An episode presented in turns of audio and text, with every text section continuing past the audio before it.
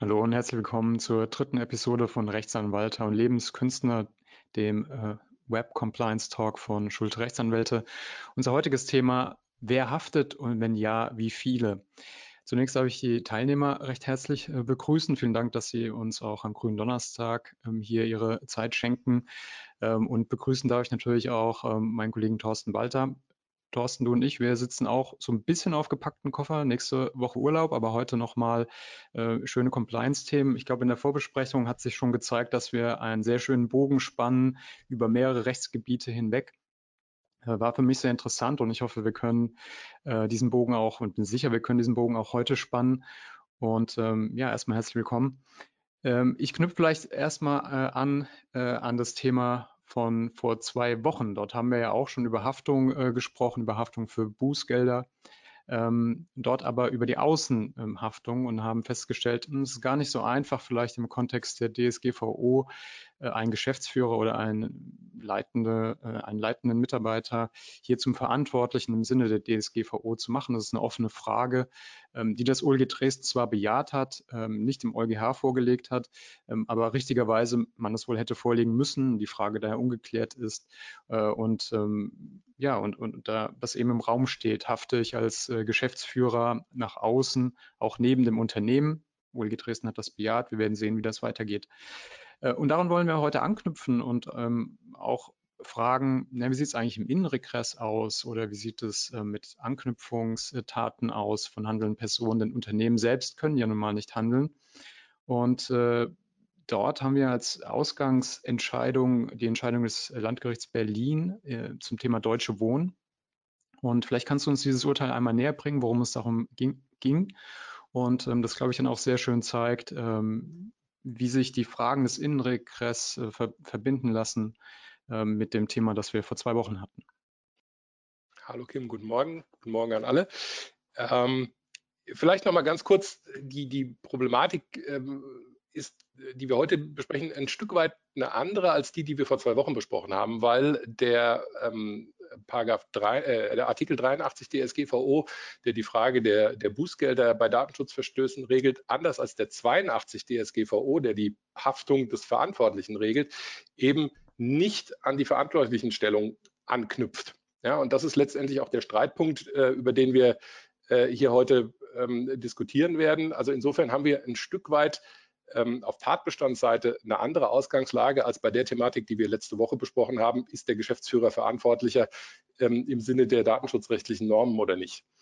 Ähm, Aufhänger, äh, das äh, Urteil ist ja auch ähm, breit durch die Presse gegangen, äh, war die Entscheidung des, des Landgerichts Berlin ähm, zur Deutsche Wohnen aus dem Februar äh, letzten Jahres, Deutsche Wohnen, ein großes Immobilienunternehmen mit äh, mehreren tausend äh, Wohn- und Gewerbeeinheiten im Bundesgebiet. Ähm, die Deutsche Wohnen ist 2017 von der Datenschutzaufsichtsbehörde geprüft worden. Und ähm, die Prüfung ergab also schon damals, dass das von der Deutschen Wohnen verwandte äh, Archivsystem nicht datenschutzkonform war, insbesondere weil es kein Löschkonzept äh, äh vorsah. Die ähm, Aufsichtsbehörde hatte dann verfügt, bestimmte Datensätze zu löschen. Und äh, dagegen hatte sich die Deutsche Wohnen gewandt mit dem Argument, das sei ihnen sowohl technisch als auch rechtlich nicht möglich. Äh, es sei aber geplant, letztendlich dieses beanstandete Archivsystem ähm, durch ein neues Archivsystem mit entsprechendem Löschkonzept dann zu ersetzen. Der Punkt ist, dann passierte in der Folgezeit erstmal ganz lange gar nichts. Es gab zwar äh, Besprechungen mit der, mit der Aufsichtsbehörde und die hatten dann auch nochmal gewisse Anregungen gegeben, äh, aber letztendlich ähm, ist wohl die Deutsche Wohnen daraufhin erstmal nicht tätig geworden und dann kam es zu einer neuen Prüfung äh, im Jahr 2020, also gut drei Jahre später. Und ähm, die Datenschutzbehörde hat damals 16 Stichproben genommen und 15 davon waren positiv, also ganz ordentliche Quote. Mhm. Ähm, und zeitgleich eben mit dieser erneuten Prüfung teilte die Deutsche Wohnen dann mit, ähm, dass äh, man jetzt das alte Archivsystem außer Betrieb gesetzt habe und die Datenmigration auf dieses neue äh, System erfolgen würde. Das hat der Aufsichtsbehörde dann aber wohl drei Jahre nach den ersten Beanstandungen nicht mehr gereicht und ähm, sie haben dann eben dieses äh, auch maßgebliche Bußgeld verhängt. Also insgesamt waren das 14,5 Millionen Euro plus mhm die Bußgelder für die einzelnen Verstöße, die man dann nochmal festgestellt hat, also diese 15 äh, Einzelverstöße und da bewegten sich die Bußgelder dann auch nochmal so zwischen 5.000 und 15.000 Euro. Also war schon eine ordentliche Hausnummer. Die Besonderheit, und das war auch letztendlich dann äh, der Aufhänger, äh, warum sich die Deutsche Wohnen dagegen wehrte, war, dass die Aufsichtsbehörde den Bußgeldbescheid unmittelbar gegen die Deutsche Wohnen erlassen hat. Und ähm, damit ist äh, die Deutsche Wohnen dann vor das Landgericht äh, Berlin gezogen und das Landgericht Berlin hat also den Bußgeldbescheid aufgehoben und das Verfahren eingestellt und hat gravierende Mängel festgestellt. Äh, Argument war, ähm, dass dieser Bußgeldbescheid eben da er sich unmittelbar an die juristische Person gewandt hat, äh, gegen Grundsätze äh, des deutschen Rechts verstoße. Eine juristische Person könne nicht Betroffener eines Bußgeldverfahrens sein. Das sei in 30 äh, OWIG äh, abschließend geregelt und der 30 OWIG find, findet über die Verweisung in 41 Bundesdatenschutzgesetz äh, auch auf Datenschutzverstöße und die Bußgelder nach 83 DSGVO-Anwendung. Das war im Wesentlichen hm. der Tenor. Ähm, Besonderheit vielleicht in dem Zusammenhang, ähm, das äh, Landgericht Berlin hat sich sehr ausführlich mit der Frage auseinandergesetzt, ähm, inwiefern, oder die haben schon erkannt, dass es bei der Datenschutzgrundverordnung, dass es sich da um ein Gesetz äh, handelt, was auf einer europäischen Richtlinie basiert. Und es gab ja, ich glaube, ein Jahr vorher eine äh, ähnlich gelagerte Entscheidung des Landgerichts Bonn. Und ähm, mit den Gründen, haben die sich sehr ausführlich auseinandergesetzt und wie ich finde auch durchaus mit äh, nachvollziehbaren Gründen. Das Lass uns vielleicht, wenn, ja? wenn es in Ordnung ist, an der Stelle einfach, weil ich nicht weiß, ob jedem ähm, bewusst ist, was dieses ähm, Rechtsträgerprinzip nach 30 OVI, ob es jedem geläufig ist und ein bisschen runterbrechen, was da das Problem ist. Erstmal oder was da die Idee ist, bevor wir dann vielleicht auf die äh, EU-rechtlichen, auf den EU-rechtlichen Einschlag ähm, dann noch eingehen. Ähm, wir Kartellrechtler kennen das natürlich sehr gut. Also der, das Rechtsträgerprinzip gilt ja in Deutschland. Das ist nicht in allen Mitgliedstaaten so. Ähm, das sagt eben, Unternehmen selbst können nicht handeln, sondern sie handeln durch ihre Organe oder ihre Mitarbeitenden. Ähm, und deswegen ist die Idee des deutschen Bußgeldrechts ähm, nach dem Rechtsträgerprinzip, festgelegt in 30 OWIG, ähm, dass man eine schuldhafte Pflichtverletzung, eine schuldhafte Handlung, also entweder einen strafrechtlichen oder einen Ordnungswidrigkeitsverstoß braucht, durch einen Vertreter des Unternehmens, und die werden in 30 OWIG genannt. Und das Besondere daran ist nun, das ist ja nun erstmal nachvollziehbar. Ja? Also man, Unternehmen handeln nicht selbst, sondern Menschen handeln für das Unternehmen. Deswegen braucht man erstmal äh, eine Person, die eine Pflichtverletzung begangen hat, als Anknüpfungstat. 30 OWIG begrenzt aber ähm, die Personen, die qualifiziert für das Unternehmen auftreten können, sodass eine Zurechnung stattfinden kann, ähm, auf, auf ähm, Mitarbeitende, die einen bestimmten Verantwortungsgrad im Unternehmen haben. Also insbesondere die vertretungsberechtigten Organe sind erfasst, äh, Vorstände natürlich, vertretungsberechtigte Gesellschafter, äh, Generalbevollmächtigte oder in leitender Stellung, die in leitender Stellung unterwegs sind und auch Prokuristen und Handlungsbevollmächtigte. Ähm, also man braucht eine bestimmte Leitungsposition im Unternehmen. Ähm, wir kommen später nochmal darauf zurück. Das Putzpersonal wird von 30 OWIG nicht erfasst. Also wenn, ähm, wenn das Putzpersonal ähm, verstößt gegen, ähm, gegen Strafrecht oder gegen OVI, dann ist nach deutschem Recht, kann das dem äh, Unternehmen nicht zugerechnet werden, höchstens über, wenn die Aufsichtspflicht verletzt wurde, Überwachungspflichten verletzt wurden, noch 130 OWIG dann. Aber originär kann ähm, ein Verstoß gegen ein gegen, von, einem, von einer Mitarbeitenden, die keine Leitungsfunktion haben, nicht dazu führen, dass dem Unternehmen äh, diese Tat ähm, zugerechnet werden kann und es selbst die Adressat eines Bußgelds ist. Das ist auch im Kartellrecht eben, nach deutschem Kartellrecht immer so. Ähm, man hat dann eben Geschäftsführer, Vertriebsleiter oder so, der dem vorgeworfen wird, ähm, gegen Kartellrecht verstoßen zu haben. Der ist Betroffener des ähm, Ordnungswidrigkeitenverfahren und die Unternehmen sind sogenannte Nebenbetroffene. Wirtschaftlich gesehen, wenn man sich die Bußgelder, die es dann gibt, anschaut, könnte man sagen, naja, wirtschaftlich gesehen sind die Unternehmen die Betroffenen, aber rechtstechnisch gesehen in Deutschland sind sie nur Nebenbetroffene. Und das ist jetzt hier eben auch bei diesem Deutsche Wohnen-Fall ähm, dann die Frage gewesen. Und die Datenschutzbehörde hat es relativ einfach gemacht, indem sie gesagt hat, wir suchen gar keinen persönlich äh, Verantwortlichen, sondern wir gehen direkt aufs Unternehmen. Ja, das ist die Situation und auch die, die große äh, Streitfrage. Und da liegt ja auch der Hauptunterschied ähm, zu dem Funktionsträgerprinzip, was ihr ja im Kartellrecht kennt. Da reicht es ja aus, letztendlich, dass die Pflichtverletzung in irgendeiner Form aus der Sphäre des Unternehmens stammt. Also theoretisch würde da auch eine, eine zurechenbare Pflichtverletzung der Putzfrau ausreichen, um ein, ein Bußgeld auszulösen. Jein, jein. Ähm, an, de, an, dem Punkt können wir, glaube ich, auch nochmal gut direkt den Unterschied zwischen ähm, DSGVO oder Datenschutz und äh, Durchsetzung und Kartellrecht und Durchsetzung zeigen. Im Kartellrecht haben wir ja europäische Normen, 101, ähm, das Kartellverbot 102, Missbrauch einer marktgleichen Stellung. Und wir haben als Äquivalent dann nochmal nationales Kartellrecht, 1 GWB, 19 GWB. Europäisches Kartellrecht wird grundsätzlich von der EU-Kommission als zuständige Behörde durchgesetzt, die dann mit der Kartellverordnung auch ihre eigene Verordnung zur Durchsetzung ähm, hat.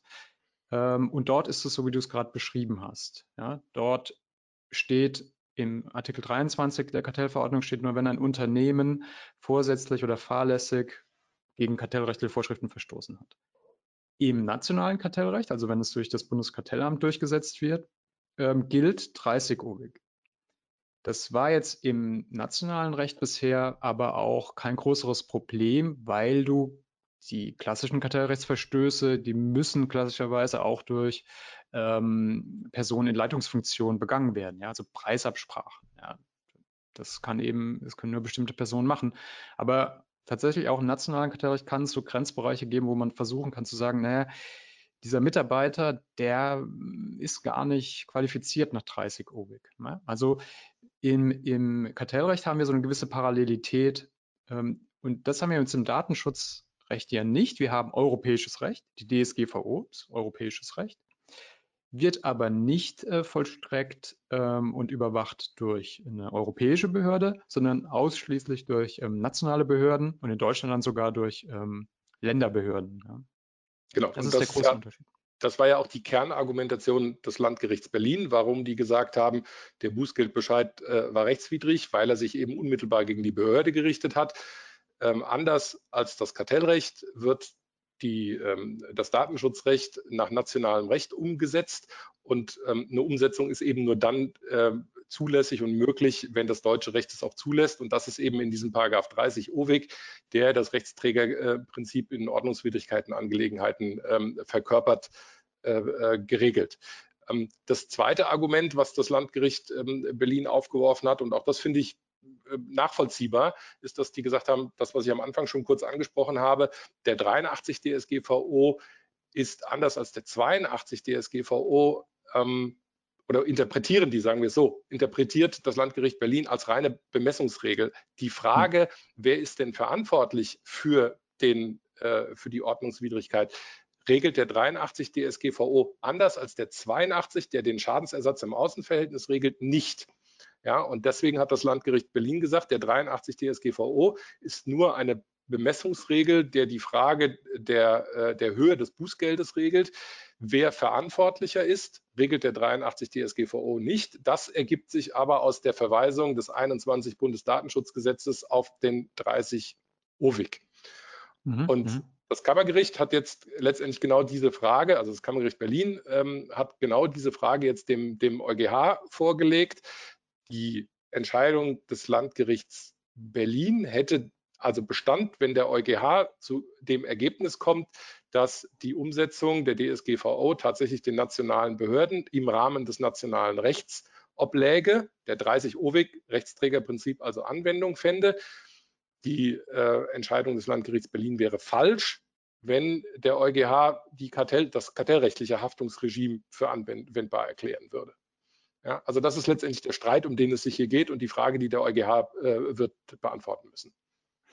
Genau, das ist dann für die Behördenpraxis natürlich auch sehr wichtig, weil sie sich äh, überlegen müssen, muss ich immer erst einen persönlichen äh, Verantwortlichen finden im Unternehmen ähm, nach 30 OWIG und kann ich dann ähm, das Unternehmen als Nebenbetroffener und ich meine, seien wir ehrlich, die, die Behörden wollen auf die Unternehmen gehen. Ja, es ist im Kartellrecht so, das ist im, im Datenschutzrecht so, ähm, aufgrund der Höhe der Bußgelder und der, der wirksamen Abschreckung ist das Ziel natürlich nicht, die einzelnen Personen zu bebußen, sondern wirklich auch aufs Unternehmen Druck zu machen, damit das Unternehmen als Verband, als Organisation sicherstellt in Zukunft, dass das nicht nochmal passiert und nicht, dass einzelne Personen hier lediglich abgestraft werden. Ähm, ja, und das ist die Frage, die sich, ähm, ich bin froh, dass das Kammergericht anders als OLG Dresden hier vorgelegt hat, völlig richtig, die Frage vorzulegen. Wir haben ja auch die Entscheidung LG Bonn hat ja genau anders entschieden als ähm, Landgericht Berlin, hat gesagt, äh, nein, es ist das Europarecht bedingt, dass wir über den 30-O-Weg hinwegsehen bei der DSGVO und eben direkt äh, das Unternehmen bebußen können. Ähm, 30-O-Weg kann theoretisch ja dann auch ein Nadelöhr sein, das dazu führt, dass man sagt, wir haben hier, wir, wir, wir haben hier keinen greifbar. Jetzt geht es, jetzt sind wir im Grunde schon beim Effet-Util, ja. Kann ich eventuell ein datenschutzrechtliches. Ich wusste, dass das kommt. es, es musste kommen, es, äh, ich ziehe ich zieh den Joker jetzt. Ja. ähm, effektiv wirksam, steht aber auch im, äh, ich glaube, in Artikel 83 Absatz 1. Ne? Ähm, Bußgelder müssen wirksam und abschreckend sein, DSGVO. Ja? Also ist, ist ja nun mal ein Prinzip äh, des Unionsrechts. So, und ist der 30-OWG jetzt ein Nadelöhr, weil man eben bestimmte Personen oder Handlungen bestimmter Personen nicht im Unternehmen zurechnen kann? Ähm, und das könnte dann unionsrechtswidrig sein, weil du könntest dir auch vorstellen, dass jeder Mitgliedstaat dann seinen eigenen 30-OWIG strickt, ja, und dann, dann ist es mit der Einheitlichkeit ähm, der Durchsetzung der DSGVO natürlich Essig. Ja. Das sind ja die, die, die Überlegungen des, ähm, des ähm, EuGH, ähm, davon wird er sich leiten lassen. Also das, das Spannende jetzt an der LG Berlin-Entscheidung ist ja eigentlich, hätten die sich die Mühe gemacht, im Bußgeldbescheid den Verantwortlichen und den konkreten Pflichtverstoß zu benennen, was ja bei der Konstellation, glaube ich, relativ einfach möglich gewesen wäre. Ja, also die, die sind ja wohl auch von der vorsätzlichen äh, Begehung hier ausgegangen. Ich meine, die haben über drei Jahre ähm, mit der Deutschen Wohnen verhandelt und haben denen auch Tipps und Tricks gegeben, was sie jetzt tun müssen. Mhm. Und die haben es einfach ignoriert. Also da wäre es ja durchaus möglich gewesen, die verantwortliche Person zu identifizieren. Und hätten Sie dann eben einen Bußgeldbescheid erlassen, der diesen Pflichtvorwurf konkret adressiert und auch die Personen konkret adressiert hätte, dann wäre das Thema nie äh, streitig geworden, ja, weil das, dass das datenschutzrechtlich ein Verstoß war, den man auch ahnden kann, ist völlig, völlig klar. Äh, es geht wirklich tatsächlich nur um die rein formale Frage, wie war der Bußgeldbescheid ausgestattet, ausgestaltet. In, in, in der Tat, und ähm, das wäre sicherlich einfach gewesen für die Datenschutzbehörde, jemanden zu finden. Ich, ich frage mich, warum haben sie es nicht gemacht? Vielleicht halten sie den Fall für so klar, ähm, dass sie sagen, wir gehen diese Extrameile nicht über den 30 Euro, sondern wir nehmen den, um auch einen Präzedenzfall zu haben, um zu sagen, das geht. Ja? Ähm, wir können direkt ans Unternehmen ran. Vielleicht war das eine Erwägung, aber das ist jetzt ähm, einfach nur meine Spekulation, denn ansonsten hätte man ja sagen können, ob wir den 30-O-Weg brauchen oder nicht, kann dahinstehen. Wir können ihn auf jeden Fall hier nutzen und er schränkt auch die Möglichkeit, das war, glaube ich, auch ein, ein, ein Argument des LG Berlin, der 30-O-Weg schränkt hier in keiner Weise die Möglichkeit ein, ähm, die Deutsche Wohnen entsprechend zu bebußen, bringt uns halt ein, der persönlich haftet. Das wäre ja wohl auch kein Problem gewesen. Und das ist wohl auch richtig. Ja. Aber es mag in Zukunft Fälle geben, bei denen das äh, eben nicht so klar ist. Und ähm, das bringt mich eben dann doch äh, zu einem kartellrechtlichen Fall, der meines Erachtens auch ein bisschen Ausblick äh, gibt, ähm, wie es, äh, wie, wie der EuGH entscheiden wird hier auf die Vorabentscheidungsfrage äh, des Kammergerichts Berlin. Denn worüber wir die ganze Zeit sprechen, haben wir eben ja auch gesagt, sobald eine, eine, ein leitender Mitarbeiter ähm, agiert, ist der 30 Obig ja kein Nadelöhr, ist ja kein Problem. Es ist mehr Aufwand, weil man natürlich auch ähm, im Strengbeweisverfahren auch ihm den, äh, den, den Vorwurf nachweisen muss. Ja, das ist schon mehr Aufwand für die Behörden. Das sehen wir in den Kartellverfahren. Ja. Ähm, aber das ist ja jetzt kein Ding der Unmöglichkeit. Das ist nicht die Hürde, die man überspringen muss. Aber es mag Fälle geben, in denen eben fraglich ist, ob hier eine Person gehandelt hat, die qualifiziert ist nach 30 OWIG, die einen eigenen Leitungsbereich hat. Ja, und wenn wir uns jetzt einen Fall ausdenken müssten, würden wir sagen, äh, so, so ähm, überspitzt würde man sagen, ja, stell dir vor, der Hausmeister hat den Datenschutzverstoß begangen ja, oder mhm. den Kartellrechtsverstoß. Und man sagt, ist ja jetzt nicht sehr wahrscheinlich. Aber im Kartellrecht haben wir den Fall, dass ähm, der Verstoß, der bußgeldbewährte Verstoß, begangen wurde äh, durch Putzpersonal. Ja, und ich will den, den Fall ganz kurz schildern. Ähm, es ging um eine, der Fall ging gegen E.ON, sogenannter Siegelbruchfall. Siegelbruch, was ist das? Na, wenn die Europäische Kommission kartellrechtliche Durchsuchungen ähm, durchführt, dann nistet sie sich meistens so für knapp eine Woche bei den Unternehmen ein. Ja? Also die kommen, das Bundeskartellamt kommt meistens äh, morgens und ist abends dann wieder weg. Ja, gibt auch da Ausnahmen. Aber die Kommission kommt auch mit ihren eigenen Servern und so weiter, äh, meistens für eine ganze Woche angereist, kommt zu den Unternehmen und ähm, nimmt sich dort Räumlichkeiten der Unternehmen, ähm, meistens ein Konferenzraum, wo sie selbst verweilen und dann vielleicht noch Räumlichkeiten, um Asservate ähm, zu, ähm, aufzubewahren. Äh, und dadurch, dass die Kommission die ganze Woche da ist, passiert Folgendes. Jeden Abend werden die Räume, die die Kommission für sich nutzt, beim Unternehmen versiegelt. Na, die Kommission hat eigene Siegel und dann werden die ähm, schön abgeklebt und wenn man jetzt dieses Siegel äh, bricht, dann steht dort Void drauf, ja, ähm, und dann und nach Artikel 23 Absatz 1 Litera E bekommst du bis zu 1% des weltweiten Gruppenumsatzes als Bußgeld nur dafür, dass du, der deutsche Wortlaut spricht von das Siegel erbrichst, ja, ich jetzt vielleicht anders übersetzt, aber also wenn ein Siegel erbrochen wird, bekommst du ein Bußgeld von bis zu einem Prozent ähm, des weltweiten Gruppenumsatzes, völlig unabhängig vom eigentlichen Kartellverstoß. Ja. Allein nur deshalb, weil dieses Siegel erbrochen wurde. Das ist bei E.ON passiert. Wie hat sich E.ON verteidigt? E.ON hat gesagt, es ist passiert, weil ähm, frühmorgens kam oder also kam Reinigungspersonal und die haben mit einem aggressiven Reinigungsmittel über das Siegel äh, gewischt und dadurch ist es ähm, Standort Void. Ja? Ähm, die Kommission hat gesagt, ja, das war alles ganz anders. Wie dem auch sei, was im, im Kern geht es um die Frage, unterstellt, der Vortrag ist richtig, es war Reinigungspersonal, das dieses Siegel erbrochen hat. Ähm, und dann hat Leon eher natürlich gesagt, die sind gar nicht befugt für uns zu agieren. Ja, also das ist genau diese, nach 30 Obig wäre das auch richtig. Ja, aber und wie man denn, in dem Fall war es das Europäische Gericht, aber der, der EuGH hat es dann gehalten, ja, wie man das, wie man das so kennt vom, vom, in der Rechtsprechung des Europäischen Gerichtshofs, die haben einfach gesagt, wenn äh, eine, die, man kann ein Unternehmen mit einer Sanktion belegen, wenn es eine rechtswidrige Handlung einer Person gibt, die im Allgemeinen berechtigt ist, für das Unternehmen tätig zu werden. Und das Gericht sagt, das ist diese, dieses Putzpersonal ist berechtigt, für euch tätig zu werden, E.ON, denn die haben ja den Auftrag da zu putzen. Nichts anderes haben sie, es gemacht, haben sie gemacht, dabei haben sie das Siegel erbrochen. Das ist euch zurechenbar, fertig aus. Ein, das ist eine Randziffer in der Entscheidung. Ja. Das war das ist ein sehr hohes Bußgeld ja, aufgrund der Umsätze von, von E.ON. Und da sieht man, der EuGH, der macht da eben keine Gefangenen. Ja. Der fängt nicht an zu überlegen, ja, welche Möglichkeiten bei der Auswahl und Kontrolle und, und welche, welche Position hatte diese Person denn im Unternehmen. Nein, die sagen, äh, Leute, die haben bei euch geputzt. Ja, im, Im Kontrast sagt der EuGH auch, wir reden nicht darüber, dass jemand bei E.ON eingebrochen hat und das Siegel erbrochen hat. Ja. Klammer auf, dann wäre es dann vielleicht was anderes, Klammer zu. Sondern die sagen, diese Person hat in eurem Auftrag da geputzt und das, ja, das muss genügen. Aber es ist natürlich insofern ein relativ eindeutiger Fall. Äh, ich bin mir sicher, dass du äh, auch nach deutschem Ordnungswidrigkeitenrecht da zu dem Ergebnis einer zurechenbaren Pflichtverletzung kämst. Das wäre im Zweifel dann eine Verletzung der Aufsichtspflichten. Die hätten halt das Putzpersonal entsprechend instruieren müssen. Der, der Unterschied liegt, glaube ich, da, dass der EuGH da relativ schmerzfrei in der Argumentation ist. Wenn man die deutschen Anforderungen zugrunde legen würde, dann wäre eben der Begründungs- und Ermittlungsaufwand deutlich höher. Aber wir würden zu dem gleichen Ergebnis kommen mit einiger Wahrscheinlichkeit. Ja. Ich glaube, da. Unterschätze den Aufwand nicht. Unterschätze den Aufwand nicht, der keine da Frage. Ähm, keine Frage. Es ist natürlich einfacher zu sagen, naja, ja. reicht, dass es irgendjemand aus dem Laden war äh, genau. und eine konkrete Pflichtverletzung, also letztendlich irgendjemanden den schwarzen Peter auch auf die Stirn zu heften. Keine Frage. Ja. Ja. Aber gut, das macht der EuGH ja gerne.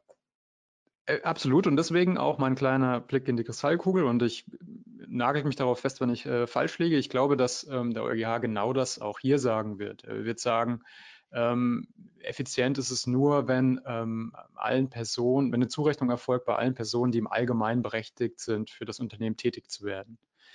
Ja, ähm, so, das, ähm, das sehen wir ja. in den, in den Bußgeldentscheidungen, in den Bußgeldentscheidungen der Europäischen Kommission da steht nie, da steht grundsätzlich nichts zur Zurechnung. Da, da wirst du nie irgendwie einen Absatz finden nach dem Motto, der ist ja Vertriebsleiter gewesen bei dem Unternehmen und als Vertriebsleiter kann man, das steht da nicht. Da steht einfach, die Vertriebsleiter haben sich getroffen, haben Preise abgesprochen. das Unternehmen wird beboost. Punkt. Ja, diese, dieser Link, ja, den findest du in den äh, Bußgeldentscheidungen der Kommission nicht.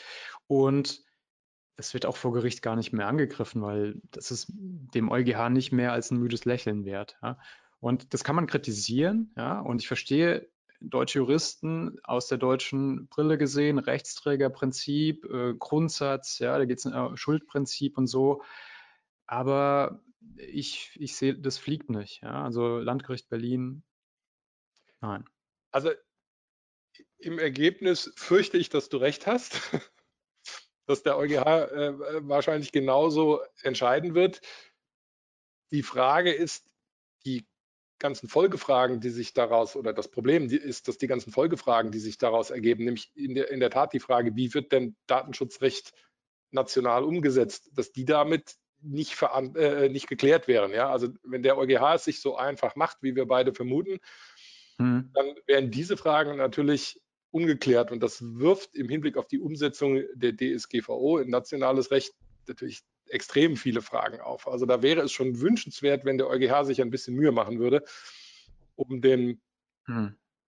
etwas, wie sagt man das jetzt vorsichtig, ähm, buchstabengetreuen deutschen Juristen das Leben einfacher zu machen. Du vor Ostern kann man natürlich an Osterwunder glauben, deshalb. ähm, aber auch das sehe ich nicht kommen. Aber es bleibt spannend. Also es ist ähm, wirklich eine interessante Frage, auch aus der kartellrechtlichen äh, Brille betrachtet natürlich. Ja, denn viele dieser Bußgeldthemen ähm, kennen wir natürlich ähm, schon und hier haben sie ein bisschen anderen Einschlag wegen eben Vollzug europäischen Rechts durch äh, nationale Behörden. Ähm, aber ich, ähm, ja, wir werden das mit Spannung sicherlich verfolgen und dann auch darauf zurückkommen und vielleicht dann auch schauen, ähm, wer was wie gut eingeschätzt hat. Du moderierst also gerade schon die, die Folgeepisode an, ja? Quasi, ja. ähm, Genau, aber äh, was vielleicht nochmal im, im Rückblick auf die letzte Folge, dort haben wir viel darüber gesprochen, Verantwortlicher ähm, ist, äh, sind Mitarbeitende verantwortlich im Sinne der DSGVO und da wird ja auch ähm, eben dagegen argumentiert, ähm, nein, verantwortlich ist das Unternehmen und äh, vor allem die vertretungsberechtigten Organe, die ähm, treten hinter das Unternehmen als äh, Verantwortliche zurück. Ja, also da ich gehe jetzt ein bisschen gröber vor, du, du, du möchtest mir das erlauben, ja. Da hatte ich so ein bisschen den Eindruck, da gibt es eben Leute, die sagen, nee, nee, die, also wir, wir schieben dann nicht die, Mitab die, die, die, die Leitungsmitarbeiter äh, nach vorne, ähm, die dann verantwortlich sind, sondern die integrieren wir schön ins Unternehmen, ähm, sodass in der Außenhaftung grundsätzlich erstmal nur das Unternehmen zur Verfügung steht. Jetzt hier bei den, äh, bei den Bußgeldfragen heißt das dann wieder, nee, nee, nee, also wir können ja nicht direkt aufs Unternehmen gehen, das ist ja Wahnsinn. Nein, nein, wir müssen äh, erstmal die, ähm, die führenden Mitarbeiter nach vorne schieben, feststellen, dass die haften und dann erst können wir es im Unternehmen zurechnen. Ich sage mal ganz salopp, da sehe ich, da ich einen massiven Widerspruch in der, in der Begründung. Naja, aber die Rechts, also die Anhänger des dogmatischen Rechtsträgerprinzips kämen ja auch bei der Scha Frage der Schadensersatzhaftung nicht zu einer Verantwortlichkeit des Geschäftsführers. Die würden ja, ja sagen, der Geschäftsführer ist nicht verantwortlicher, weil er Teil der verantwortlichen Stelle ist und es eben dem, dem Wesen der juristischen Person entspricht, dass sie nicht selbst handlungsfähig ist und eben durch ihre Organe haftet. Ja, hm. also du würdest da schon, glaube ich, zu einer Parallelwertung Wertung kommen. Aber interessant ähm, bleibt die Frage natürlich oder wird die Frage dann, wenn der EuGH auch da sagen wird, der Geschäftsführer ist eigenständig verantwortlicher neben dem Unternehmen. Ja, ja. Dann kommst du aber in der Tat in diesen Wertungswiderspruch und dann spielt das natürlich auch durchaus eine Rolle für die Frage, oder beziehungsweise machen wir die, die, die Rolle rückwärts. Wenn der EuGH jetzt in der Frage der Bebußung so urteilt, wie wir das vermuten, welche mhm. Rückschlüsse lässt das auf eine vielleicht irgendwann zu erwartende EuGH-Entscheidung zur Frage der Verantwortlichkeit des Geschäftsführers in, im Rahmen von 82 DSGVO zu? Ja, wenn man dann konsequent wäre, müsste man genau den Schluss, den du jetzt gezogen hast, äh, müsste man dann ziehen, ja. Ja, man wird es sehen. Auch da wäre natürlich wünschenswert, dass es da eine einheitliche ähm, Linie gibt, aber ähm, auch da befürchte ich, werden wir die so nicht bekommen, sondern sehr viele Einzelfallentscheidungen. Und ich denke, der EuGH wird da keinen Widerspruch drin sehen. Einerseits den ähm, zum Beispiel den Geschäftsführer als Verantwortlichen neben dem Unternehmen zu sehen bei Schadensersatzthemen ähm, und äh, bei den Bußgeldthemen zu sagen, ähm, ja, da ist vielleicht auch gar nicht so ein Riesenwiderspruch, ne, zu sagen, ähm, ihr braucht einfach nur irgendjemand, der im Allgemeinen äh, berechtigt ist, fürs Unternehmen tätig zu werden. Und das ist der Geschäftsführer ja wohl. Ob der jetzt nebenher noch Verantwortlicher im Schadensersatzsinne ist oder nicht, ähm, das, das mag dahinstehen. Aber das sind, ähm, glaube ich, viele, äh, viele spannende Fragen, die da noch kommen.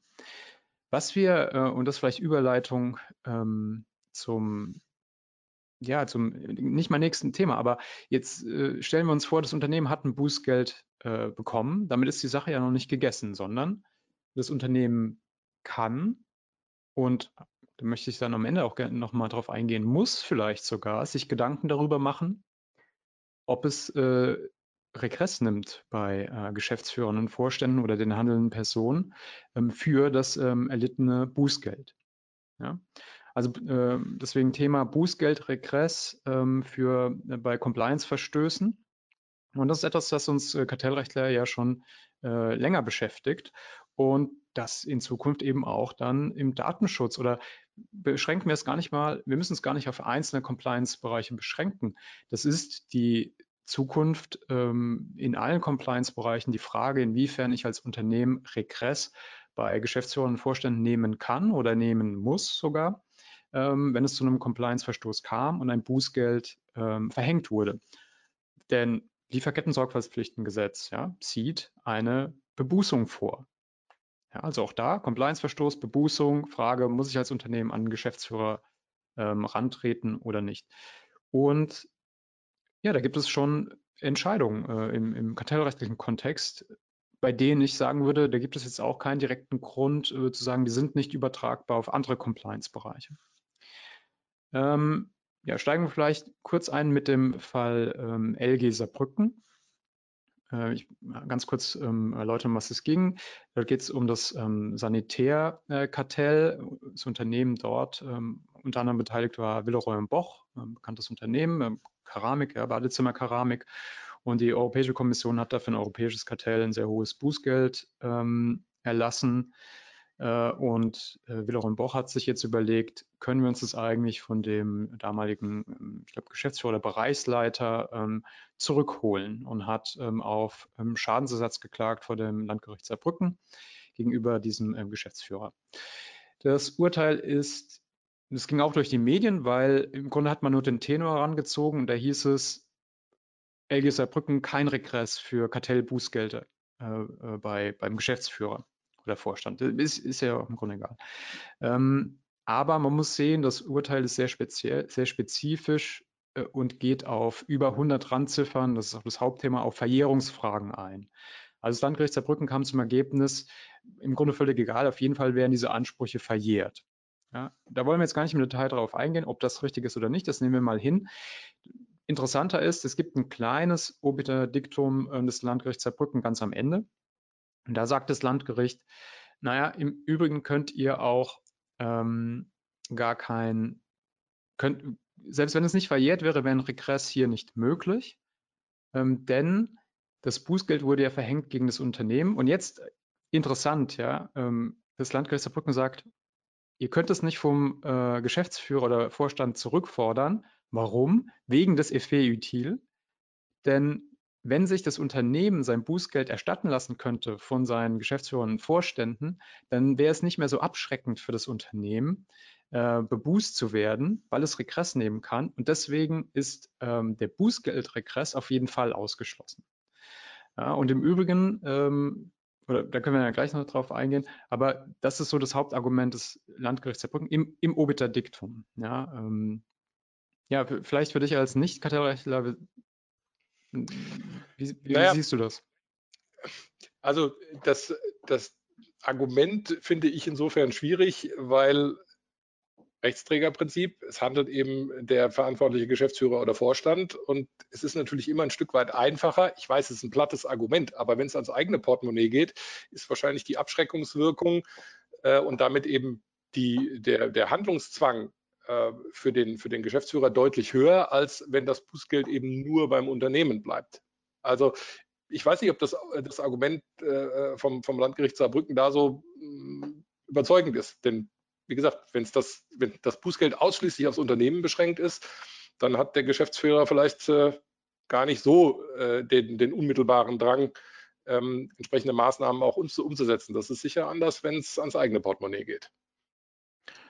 Ja, da bin ich völlig, völlig bei dir. Ja. Also wenn man äh, den Effiutil hier schon als Argument, also die effiziente Durchsetzung des Kartellrechts durch eine effiziente Bebußung der, äh, der Unternehmen, ja, oder durch eine, sagen wir erst mal durch eine Bebußung, ja, ähm, da muss man sich ja fragen, diese Abschreckungswirkung, die der EuGH in diesem Kontext auch immer betont, kann man Unternehmen abschrecken? Ja?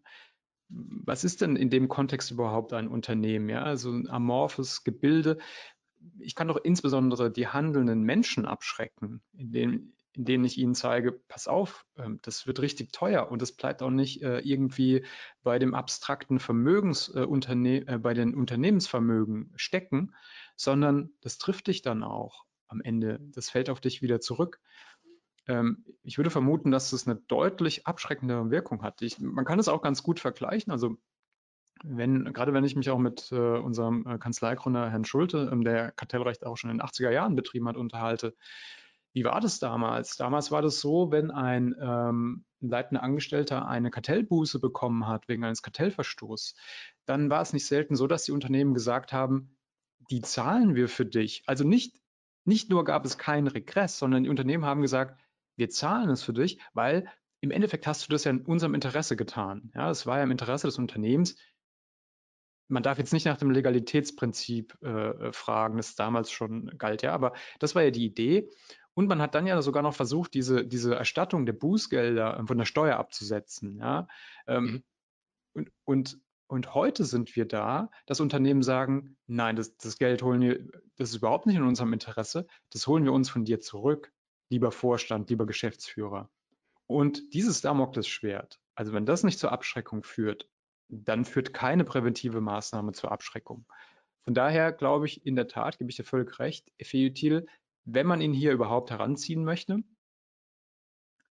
dann ist es nicht so eindeutig, wie das Landgericht Saarbrücken ähm, das hier tut. Im Gegenteil würde ich sagen, am Ende ist es eine effiziente Abschreckung ähm, Geschäftsführer und Vorstände in Regress zu nehmen. Aber die haben sich ja sehr einfach gemacht. Also ich glaube, die haben das ja mehr oder weniger überhaupt nicht begründet. Die haben einfach gesagt, Punkt ist so, fertig aus. Ja, ähm, dadurch, dass sie, dass sie gesagt haben, wegen Verjährung ist eh alles weg, äh, haben sie das nur im Obiterdiktum gemacht und dann finde ich es auch in, in, Ordnung. Ja, also äh, als Landgericht überhaupt ein Obiterdiktum zu schreiben, ist ja. Aber also das, das Argument finden wir in ähnlicher Form in den ThyssenKrupp-Verfahren. Und da hat sich ja, auch das äh, damals noch, äh, bevor sich ähm, das BAG oder den, den, äh, das BAG die, die Arbeitsgerichte für unzuständig erklärt hat, hat das LRG Düsseldorf ja schon sehr ausführlich sich mit der Frage beschäftigt. Und, und deren Argument ging ja insofern ein bisschen weiter. Die haben gesagt, wenn das Unternehmen die Möglichkeit hat, die Geldbuße auf den Geschäftsführer oder die handelnde Person abzuwälzen, mhm. bestünde mhm. dann für den wiederum auch die Möglichkeit unter Umständen, das ähm, äh, Bußgeld dann über seine DNO-Versicherung ähm, zu regressieren, mit der Folge, dass im Endeffekt ein außerhalb des Unternehmens stehender Dritter das Bußgeld tragen muss. Und damit würde die Abschreckungswirkung ähm, äh, verloren gehen. Also die haben sich schon wesentlich weitergehend mit dieser Frage auseinandergesetzt, kommen aber zum gleichen Ergebnis äh, wie das Landgericht Saarbrücken in seiner Entscheidung. Genau, vielleicht ein bisschen ähm, äh, Kontext zur ThyssenKrupp-Geschichte. Äh, Sehr spannendes Verfahren. Äh, ThyssenKrupp auch äh, hier eine Bebußung durch das Bundeskartellamt wegen Beteiligung am sogenannten Schienenkartell. Ähm, Bußgeld von 300 Millionen Euro gegenüber ThyssenKrupp und ThyssenKrupp hat versucht, ähm, diese 300 Millionen Euro auch in, in, in ihrer Gänze äh, von einem früheren ähm, Bereichsleiter und Geschäftsführer ähm, durch Regress zu bekommen. Interessanterweise äh, im Arbeits, zunächst im Arbeitsrechtswege. Also die ähm, Eingangsinstanz war, ähm, glaube, war sogar Arbeitsgericht Essen, glaube ich. Ja. Da, ne, oder Bochum, äh, egal, also ähm, und dann LAG, äh, dann ging es über das LAG bis zum Bundesarbeitsgericht und das Bundesarbeitsgericht hat dann gesagt, das Essen, ist alles. Arbeitsgericht das Essen. Arbeitsgericht Essen, okay. Und das Bundesarbeitsgericht hat dann gesagt, das ist ein sehr schöner Fall, aber es ist eine kartellrechtliche Vorfrage. Es gibt eine Sonderrechtswegzuständigkeit. Ähm, Geht bitte zurück auf Los, zieht keine 300 Millionen Euro ein, sondern klagt nochmal dann vor dem Landgericht Dortmund, das ähm, in dem betreffenden äh, Gerichtsbezirk Eingangsinstanz ist für kartellrechtliche äh, Entscheidungen.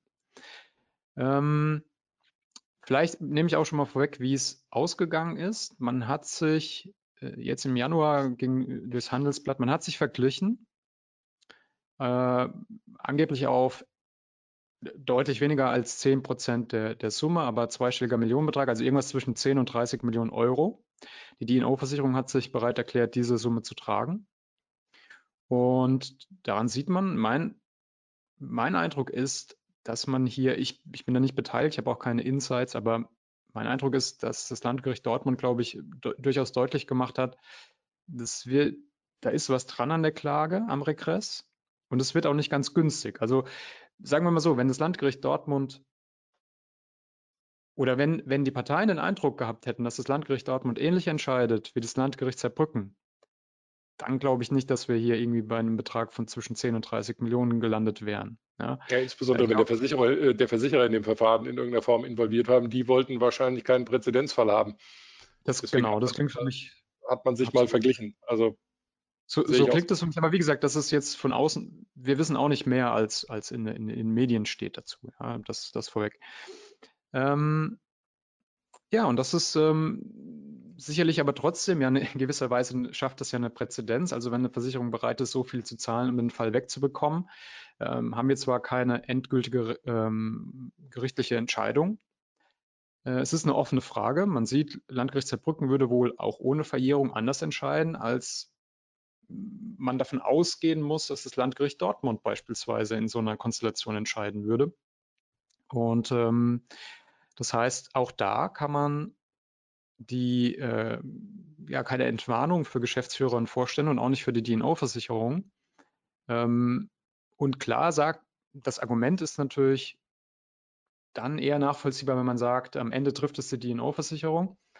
Und ähm, dann ist es ein außenstehender Dritter, der, der das Ganze ähm, ersetzen muss und das Unternehmen ein Stück weit entlastet. Aber ich denke, dass die DNO-Versicherung das eben auch einpreisen werden in die entsprechenden Policen. Ja. ähm, von daher, ja, ähm, man kann das, man kann das vor und zurück diskutieren, sicherlich. Ja. Aber ich, ich glaube, so einfach wie LGS Brücken ist es nicht. Vielleicht noch ein anderes Argument, oder darauf wolltest du, glaube ich, eingehen, habe ich dich äh, dann unterbrochen. Es gab ja noch ganz interessante Argumente zur ähm, Haftungsbegrenzung beim Regress äh, vor den Arbeitsgerichten. Vielleicht kannst du da noch, noch mal ähm, Einblick geben. Ja, also es gibt sicher, ähm, entzündet sich an der Frage, inwiefern ist denn das Bußgeld dann für das Unternehmen ein ersatzfähiger Schaden gegenüber dem, dem Geschäftsführer?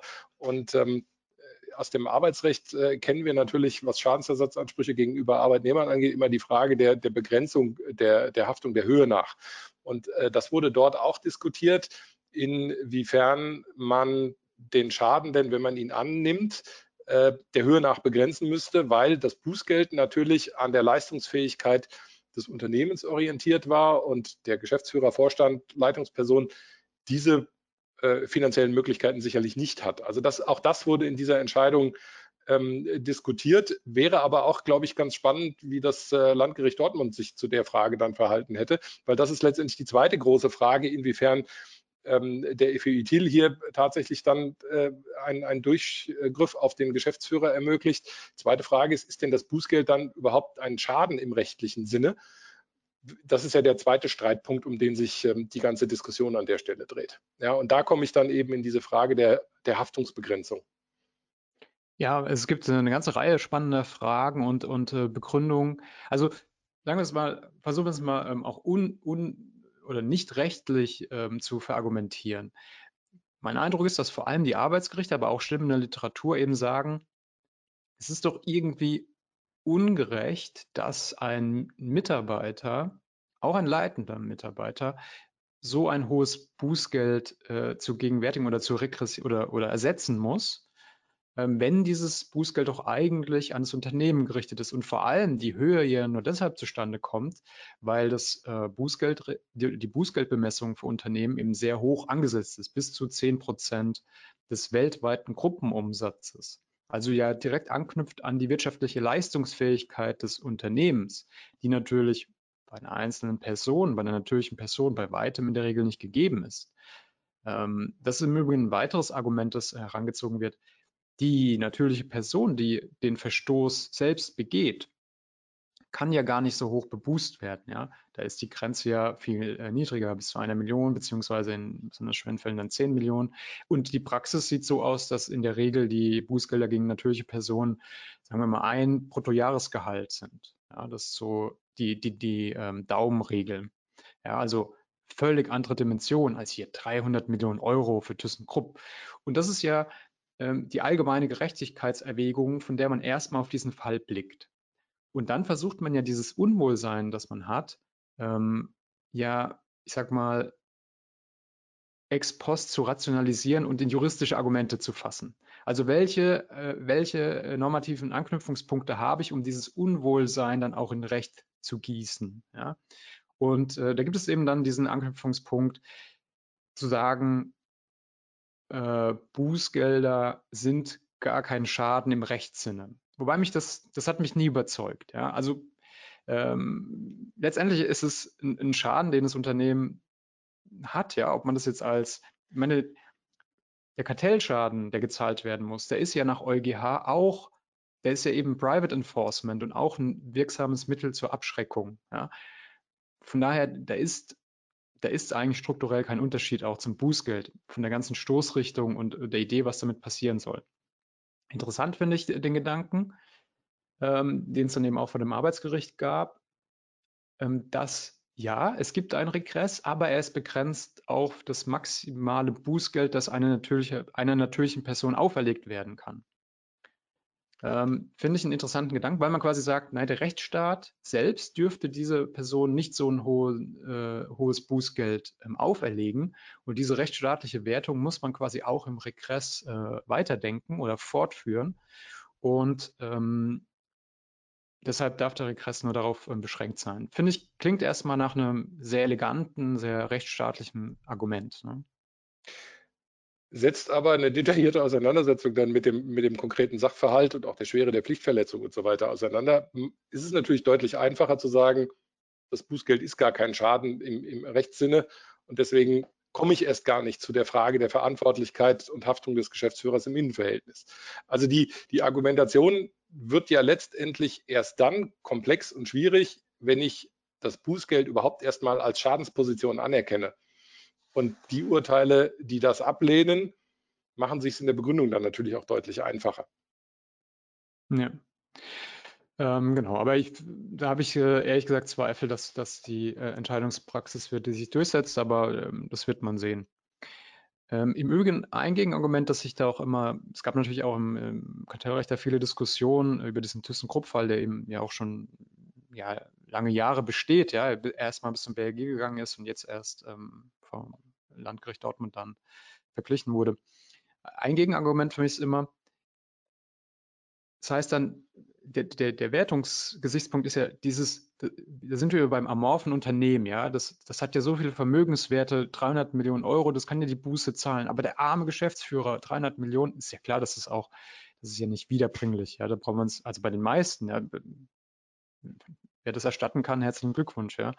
Ähm, aber auch da möchte ich vielleicht eine Lanze brechen für, für Unternehmen. Ähm, denn ja, Unternehmen wirken erstmal sehr abstrakt. Aber wenn ein Unternehmen ein Bußgeld bekommt in, für, in Höhe von 300 Millionen Euro, dann hat das Auswirkungen. Und zwar nicht nur auf das Unternehmen, sondern auch auf die Menschen, die dort arbeiten. Beispielsweise ist vorstellbar, es werden, äh, es werden Boni gestrichen für alle, es werden Gehaltskürzungen vorgenommen, es werden Leute entlassen, ja, weil man eben äh, das Ergebnis irgendwie retten muss, das zerstört wird durch dieses Bußgeld. Und dann ist halt die Frage, ist es, ist es richtiger, dass ein einfacher Angestellte, eine einfache Angestellte entlassen wird aufgrund des Bußgeldes und wir sagen, aber hey, der Geschäftsführer, der, der darf dafür nicht haften, ja, der, der arme, der arme Mensch, ja. Ähm, Also so einfach ist es mit der Wertung dann auch nicht. Man macht es sich, glaube ich, zu leicht, wenn man sagt, da ist es äh, abstrakte, amorphe äh, Unternehmen und das hat Geld zu haben. Aber naja, der, der Geschäftsführer, den, den, den können wir da nicht so ähm, an die Kandare nehmen. Ähm, ich will nicht sagen, dass, dass es nicht richtig ist, äh, irgendeinen Ausgleich zu finden, ja, irgendeine Haftungsbegrenzung. Aber man macht sich, glaube ich, auch zu leicht zu sagen, ja, Unternehmen immer, immer mit dem Knüppel drauf, ja, weil die sind ja keine Menschen. Es stimmt, ein Unternehmen ist kein Mensch, aber es besteht eben ähm, aus dem Verband und den ganzen äh, Mitarbeitenden, die dort auch ähm, ja, von Wohl und Wehe des Unternehmens auch abhängen. Aber das Problem, was du jetzt gerade aufwirfst, ist vielleicht eine ganz schöne Überleitung ähm, zu der Frage, sind denn die Eigentümer, Aufsichtsräte und so weiter unter Umständen sogar verpflichtet, gegenüber dem Geschäftsführer tätig zu werden. Also wenn ich, wenn ich ähm, das Bußgeld tatsächlich als Schaden sehe, auch mit den mhm. weitreichenden Konsequenzen, die du gerade dargestellt hast, unter Umständen werden Mitarbeiter entlassen, es müssen Kosten gespart werden. Inwiefern sind denn nicht dann auch insbesondere die Aufsichtsräte sogar verpflichtet, das Bußgeld beim ähm, Geschäftsführervorstand ähm, äh, zu regressieren? Total spannende Frage und auch eine sehr aktuelle äh, äh, Frage. Ähm, und da kann man die Geschichte im Grunde auch weiterspinnen, ja, was ich vorhin sagte. Früher haben die Unternehmen die Bußgelder ähm, der, des Führungspersonals übernommen. Dann jetzt mittlerweile stellen sie sich die Frage, können wir eigentlich Regress nehmen? Und ähm, jetzt äh, kommen wir in, in den Bereich, müssen wir müssen eigentlich Regress nehmen? Genau. Ja. Und, ähm, und Aufhänger ist ganz konkret ähm, die Entscheidung ähm, des OLG Hamm aus letzter Woche. Die Entscheidungsgründe liegen, soweit ich sehe, noch nicht vor, sondern nur eine Pressemitteilung in der Arcandor-Geschichte. Vielleicht hier auch ganz äh, kurz äh, sehr vereinfacht den Sachverhalt. Arcandor, früher ähm, Betreiber auch ähm, großer Kaufhäuser. Und dort war, ähm, dort gab es einen Vorgang, Dort wurden ähm, fünf dieser Warenhäuser oder Immobilien sehr günstig an einen äh, Fonds verkauft und dann sehr teuer zurückgemietet, sodass ähm, auch völlig klar war äh, durch, durch die damaligen ähm, Vorstände und, ähm, und sodass völlig klar war, dass das ein Verstoß gegen das Legalitätsprinzip ist, ja, der auch schadensersatzpflichtig ähm, ist, also eine Schadensersatzpflicht besteht der Vorstände. Das war auch unstreitig. Es gab auch Gutachten dazu. Der Aufsichtsrat von Arcandor wusste es auch und hat es auch erkannt, hat gesagt, okay, wir haben, das Unternehmen hat Schadensersatzansprüche gegen bestimmte Vorstände hier. Und dann war die Folgefrage, müssen oder sollten wir diese, sollte das Unternehmen diese Ansprüche auch durchsetzen? Und dazu gab es auch professorale Gutachten, die haben gesagt, naja, ähm, ihr müsst aufpassen, die, die verjähren bald die Ansprüche, aber umgekehrt müsst ihr auch beachten, wenn ihr diese Schadensersatzansprüche gegen derzeit noch tätige Vorstände äh, verfolgt, dann wird es zu sehr viel Unruhe führen im Unternehmen. Der, der Börsenkurs äh, könnte weiter ähm, sinken. Ja? Also es gibt auch negative Folgen. Es ist nicht einfach so, dass man diesen Schadensersatz dann ähm, ja, einkalkulieren kann, sondern es gibt auch negative Folgen. Und auf dieser Grundlage hat der Aufsichtsrat eine Entscheidung getroffen, hat gesagt, okay, wir lassen die ähm, Schadensersatzansprüche verjähren, wir unternehmen nichts. Arcandor ging in Insolvenz und der Insolvenzverwalter hat gesagt, nee, also das dürftet ihr nicht machen. Ihr hättet diese Ansprüche verfolgen müssen und nicht als Insolvenzverwalter hol mir jetzt das Geld nicht von den ehemaligen Vorständen, weil die Ansprüche sind ja verjährt, sondern ich hole sie mir von den, Aufs von den ehemaligen Aufsichtsräten, denn die haben wiederum ihre Pflicht verletzt, weil sie nicht äh, diese Ansprüche verfolgt haben. Ja, also äh, man sieht, es wird immer, es wie, wie bei einer Zwiebel, ja, von Schicht zu Schicht und ähm, es kommen einem die Tränen. Und ja, jetzt, jetzt steht man da und in der ursprünglichen Entscheidung ähm, vom Land, jetzt komme ich mit den, mit den Ruhrgebietsstädten durcheinander, ich glaube, es war Landgericht Essen. Äh, das Landgericht Essen hat gesagt, nein, ähm, kein, kein Schadensersatzanspruch wegen unterlassenem Regress. Ja, weil, und die haben ganz klar gesagt, ja, der Aufsichtsrat muss hier ähm, quasi so Business Judgment Rule mäßig äh, eine Entscheidung treffen, ex ante, und hat da äh, ein hohes Maß an ähm, ja, Prognose, ähm, die er zu treffen hat. Und deswegen ist es in Ordnung. Und aus der Pressemitteilung des OLG Hamm kann man jetzt entnehmen, OLG Hamm sieht es anders und sagt, nein, die Entscheidungspraxis ähm, auch nach Arak Garmenbeck und in den letzten äh, Jahren des äh, BGH, Gesellschaftsrecht zur, zur Frage, muss ich Regress nehmen, ist laut OLG Hamm ähm, grundsätzlich, wenn ein Schadensersatzanspruch des Unternehmens gegenüber Führungspersonal besteht, muss dieser Anspruch durchgesetzt werden. Grundsatz, Ausnahme, es sei denn, ähm, damit würden äh, erhebliche Risiken für, für, die Gesellschaft oder das Unternehmen einhergehen. Ja, also so eine Regelausnahme. Während LG Essen eher so gemacht hat, naja, es ist vertretbar und wir können das gar nicht so tief überprüfen, sagt der BGH wohl, ähm, Regel, Ausnahme und OLG Hamm scheint das zum Anlass zu sagen, nein, Regress. Und äh, wir reden hier über 50 Millionen Euro, ähm, die sich der Insolvenzverwalter jetzt vom Aufsichtsrat ähm, holen kann, wenn das äh, Urteil dann auch rechtskräftig wird. Ja? Ähm, und das bringt uns natürlich direkt zur Frage, mache ich mich ähm, als ähm, Organ selbst äh, schadensersatzpflichtig, wenn ich keinen Regress vornehme wegen eines Compliance-Bußgeldes?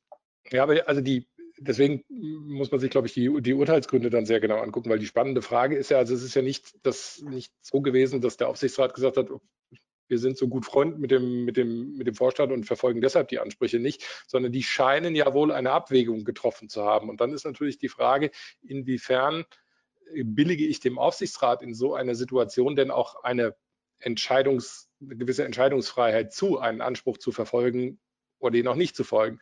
Du interpretierst ja die, die Aussage des, des OEG Hamm so, dass die sagen, also grundsätzlich muss ich verfolgen, es sei denn, es sprechen tatsächlich gewichtige Gründe dagegen.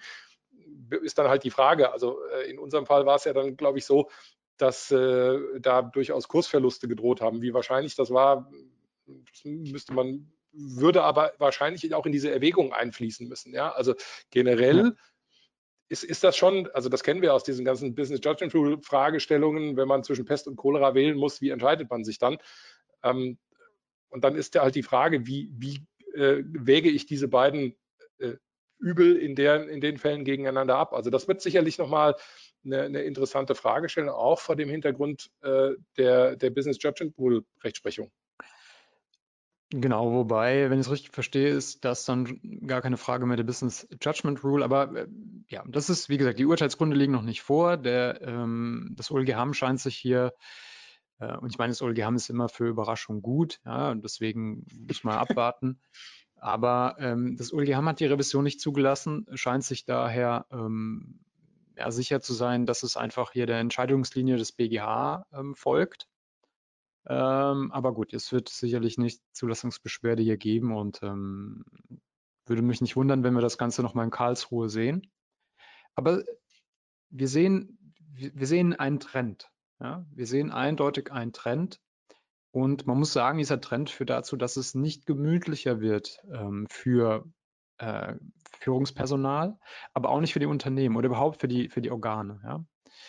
ähm, der, der Unternehmen. Äh, und ja, das war jetzt ein sehr spezifischer Fall, wo der Pflichtverstoß sehr klar war. Aber klar, bei Compliance-Bußgeldern ist, gerade wenn es eine behördliche Entscheidung gab, der Pflichtverstoß eigentlich auch sehr klar. Also ich würde schon sagen, als Unternehmen sollte man sich darauf gefasst machen, bei sämtlichen äh, Compliance-Bußgeldern. Und wie gesagt, wir reden nicht nur über DSGVO, wir reden nicht nur über Kartellrecht. Ja. Wir reden in Zukunft über all diese äh, Compliance-Bußgelder, die es geben kann für Lieferketten, äh, Sorgfaltspflichten, Verstöße, für äh, Verstöße beim Hinweisgeber, Datenschutz äh, und so weiter und so fort. Und es kommen noch so viele Compliance-Vorschriften hinzu. Ja. Ähm, und so viel mehr potenzielle Compliance-Bußgelder und so viel mehr potenzielle äh, Regress-Themen, ähm, das wird äh, die Unternehmen sehr, sehr stark beschäftigen. Früher haben sich die Leute darum gerissen, Geschäftsführer zu werden. Das wird sich wahrscheinlich perspektivisch ändern. Ja, zumindest wirft es auch nochmal ein anderes Licht auf die Frage der, ähm, der Compliance-Schulung auch für, für die Führungsetage. Ja, also es ist ähm, aus Eigeninteresse, ja, auch um die eigene Haut äh, zu retten. Ähm, ja, das ähm, ist ja auch was, was wir in unserer Praxis sehen, dass diese äh, Anfragen viel mehr werden. Ja.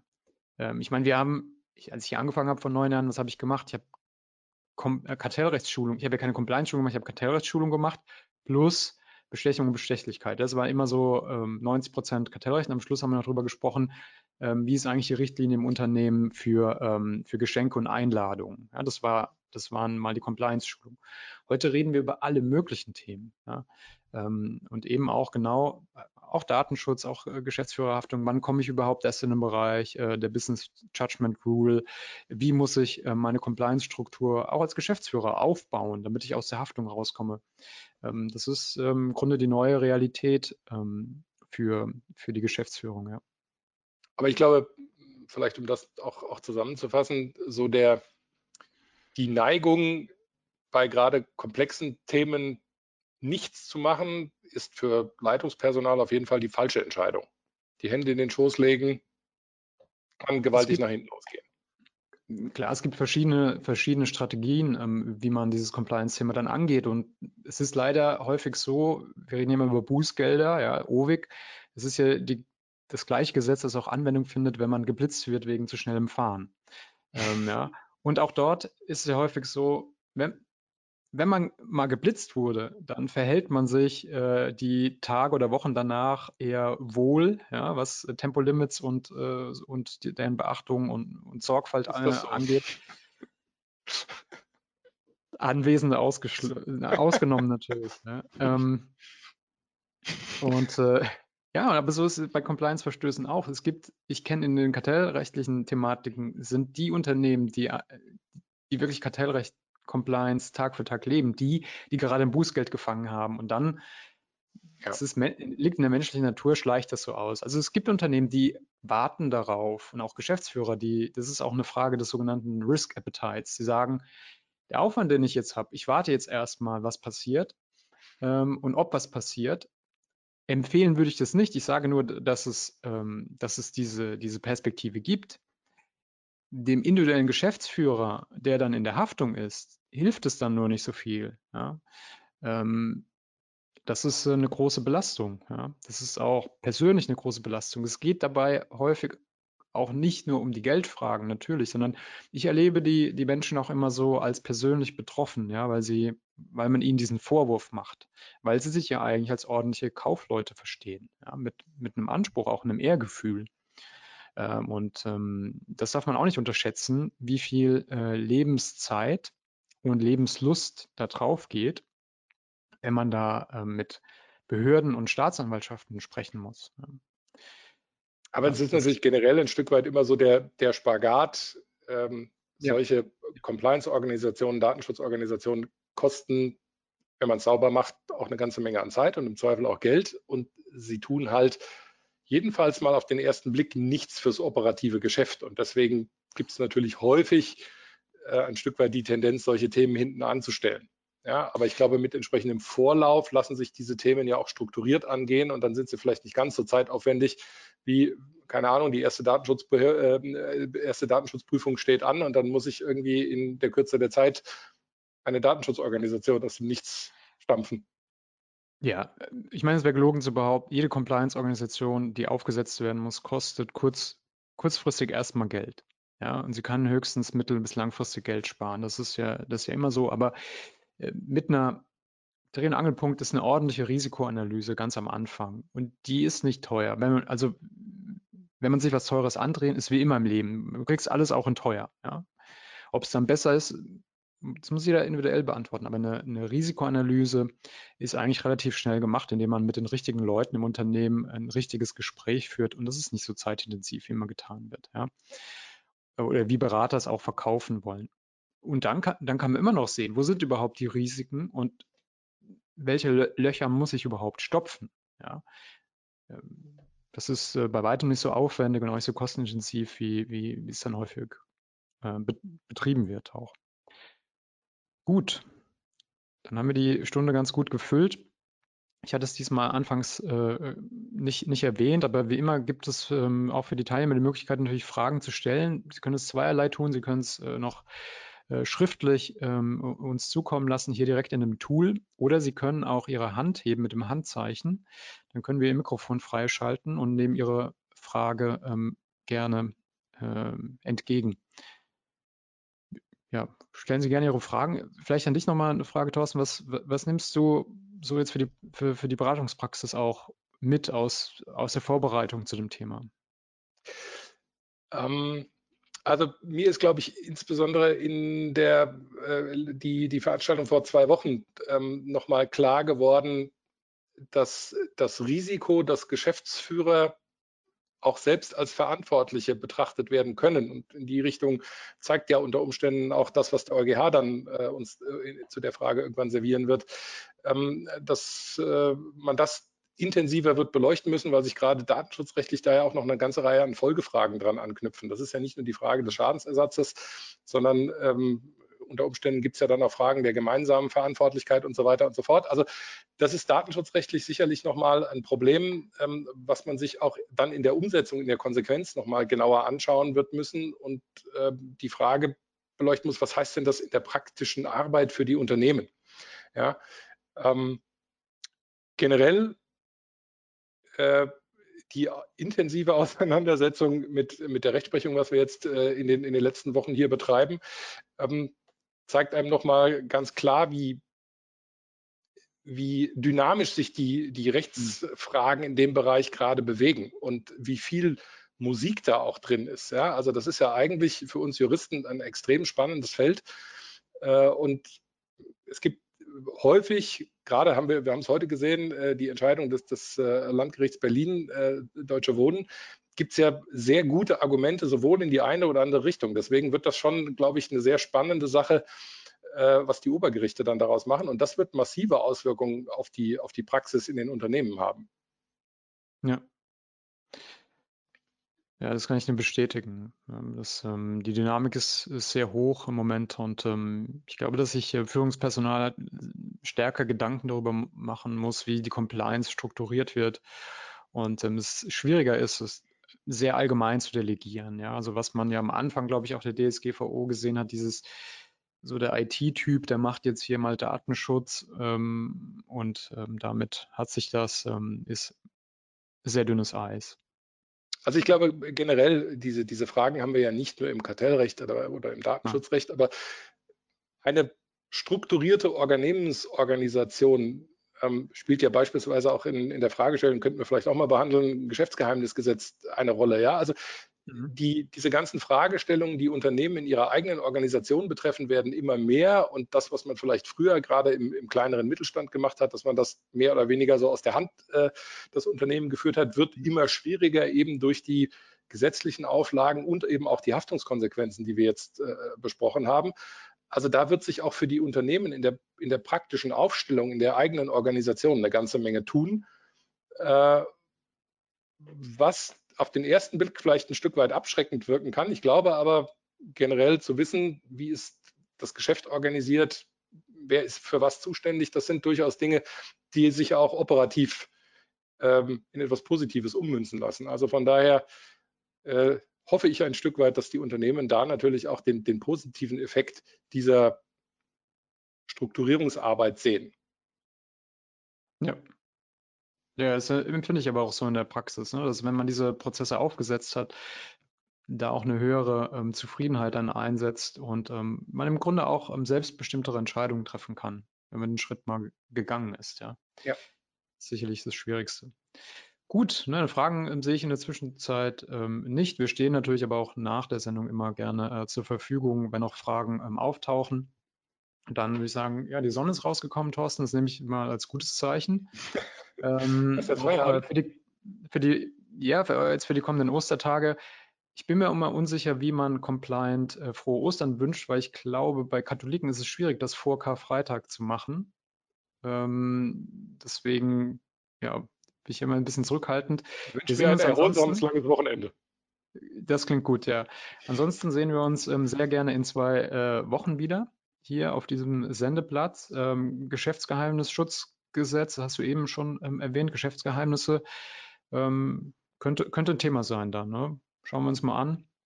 Ähm, aber bis dahin wünsche ich dir erstmal einen schönen Urlaub auch allen Teilnehmern, falls sie hoffentlich Urlaub haben, äh, schöne Urlaubszeit, schöne Osterzeit und dann hoffe ich, möglichst viele von Ihnen wieder begrüßen zu dürfen in zwei Wochen, wenn es ähm, heißt Episode 4 von Rechtsanwalt und Lebenskünstler. Haben Sie einen schönen Nachmittag, schöne Ostertage und bis bald.